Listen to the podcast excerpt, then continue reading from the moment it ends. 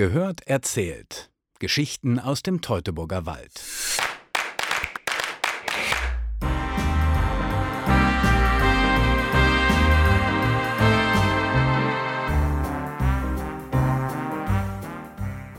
Wir schreiben das Jahr 1920. Im Hotel Vier Jahreszeiten direkt neben dem Kurpark Bad Oeynhausen tobt das Publikum.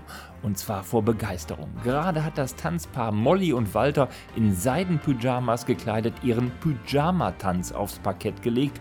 Gewagt, aber nicht zugewagt. Das ist die Mischung, die bei der High Society des westfälischen Kurorts ankommt. Ein Hauch von Babylon Berlin weht durch die ehemals preußische Kurstadt und die, die ordentlich daran teilhaben, sind Walter und Molly, erzählt mir Stadtführer Christian Dernbeck. Ursprünglich kommt äh, sie aus dem Vogtland, aus recht bescheidenen Verhältnissen. Sie war ein Arbeitermädchen. Er kam aus Warburg, aus einer bekannten jüdischen Familie, einer Bankiersfamilie, haben sich aber wohl in Berlin kennengelernt. Er hatte vorher auch am Metropolitan Opera House in New York gearbeitet. Deshalb auch der hochtrabende Name, den sich die beiden dann auswählten, Walter und Molly Monroe, die deutsch-amerikanische Tanzsensation. Damit beginnt das Babylönchen Önhausen hier sozusagen. Mit dem Pyjama-Tanz und dem ebenso erfolgreichen Apachentanz, natürlich in Indianerkostümen, beginnt die erfolgreiche Zeit für Molly und Walter in Bad Oeynhausen. Noch sind sie nur ein Teil eines Programms, doch dann übernimmt der ideenreiche Walter die Leitung im neobarocken Kurhaus, heute als Kaiserpalais bekannt. Und er weiß, was die Kurgäste und Bad Oeynhauser wollen. Das hatte auch immer schon was so ein Stück Deutschtümelndes, muss man sagen. Die Sehnsucht nach dem Kaiserreich war auch bei Walter Monroe offensichtlich groß, beziehungsweise bediente er sie zumindest. Hier treten Kaiser Wilhelm-Imitatoren und Bismarck-Imitatoren auf. Er organisiert Militärkonzerte im Stil des Kaiserreichs. Da kann man so ein bisschen dran ablesen, dass er ein Patriot war dass er genau wie ein Großteil der Gesellschaft, die sich damals hier im Kurbad herumtrieb, doch der goldenen alten Zeit ein bisschen hinterher trauerte. Natürlich tourt das Künstlerehepaar durch ganz Deutschland, aber zur Kursaison von April bis September sind sie immer wieder pünktlich in Bad Oeynhausen und erleben hier die Glanzzeit des Kurbades.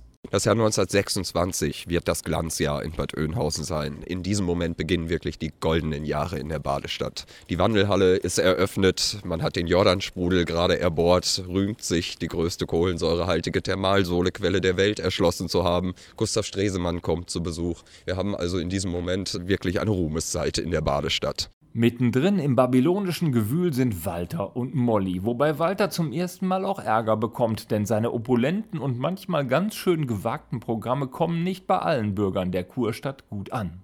Walter Monroe wird stark in die Kritik geraten, weil er zum Beispiel hier in der Wandelhalle eine Veranstaltung äh, organisiert mit Schönheitswettbewerb. Die Frau mit dem hübschesten Bubikopf wird prämiert, der schönste Herr des Abends. Es wird Champagner ausgegeben. Alles wohl recht im Rahmen, trotzdem genug, um die sozialdemokratische lokale Presse zu provozieren. Die fängt an also zu kritisieren, dass im Grunde hier nur noch Salonhengste und hübsche Damen durch die Wandelhalle flanieren und sich amüsieren, während der wirklich erkrankte bürgerliche Gast keinen Platz mehr findet.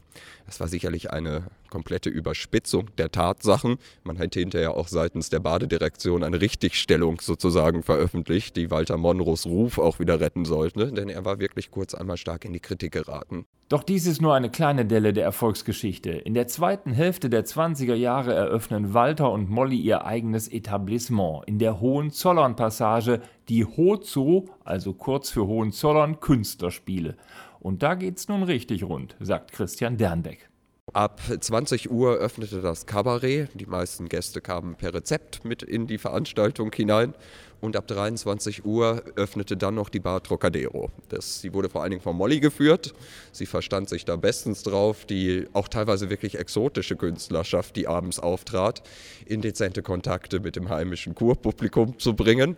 Hier traten also wirklich Tänzerpaare aus Honolulu und aus Neuseeland auf. Und hier wird das ganze Programm an sich sehr viel mutiger. 1927 werden die ersten Nackttänzerinnen hier auf der Bühne zu sehen sein. Da sieht man dran, also es wird ein bisschen freier, es wird wilder, gerade durch den Anschluss mit der Bar. Hier müssen die schönsten Nächte eigentlich stattgefunden haben. Doch mit der Machtergreifung durch die Nazis endet die schöne Zeit für Walter und Molly Flechtheim, so der bürgerliche Name. Nicht nur in Bad Oeynhausen, sondern in ganz Deutschland. Denn Walter, obwohl er den jüdischen Glauben abgelegt hatte, ist den braunen Machthabern natürlich ein Dorn im Auge. Er darf nicht mehr die Künstlerspiele leiten. Er hat das Problem national. Er findet auch nirgendwo anders mehr Anstellung. Das Paar ist Gott sei Dank intelligent genug, früh genug, zu Deutschland zu verlassen. 1935 emigrieren beide nach London. Nur Walter verkraftet diese ganze Zeit nicht gut. Er wird in dem Moment dann auch tatsächlich schwer krank und erholt sich nur sehr schleppend.